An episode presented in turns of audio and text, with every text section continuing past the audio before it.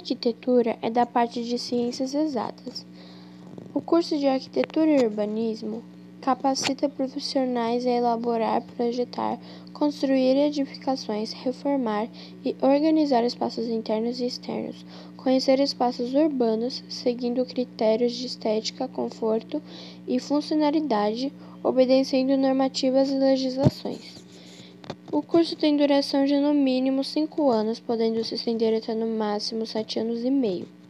Já o curso de Design de Interiores é um curso que capacita profissionais para elaborar, projetar, construir, reformar, adequar e organizar ambientes internos e externos. Agora, uma questão que muitos têm: para ser um arquiteto, precisa saber desenhar? A resposta é um claro não.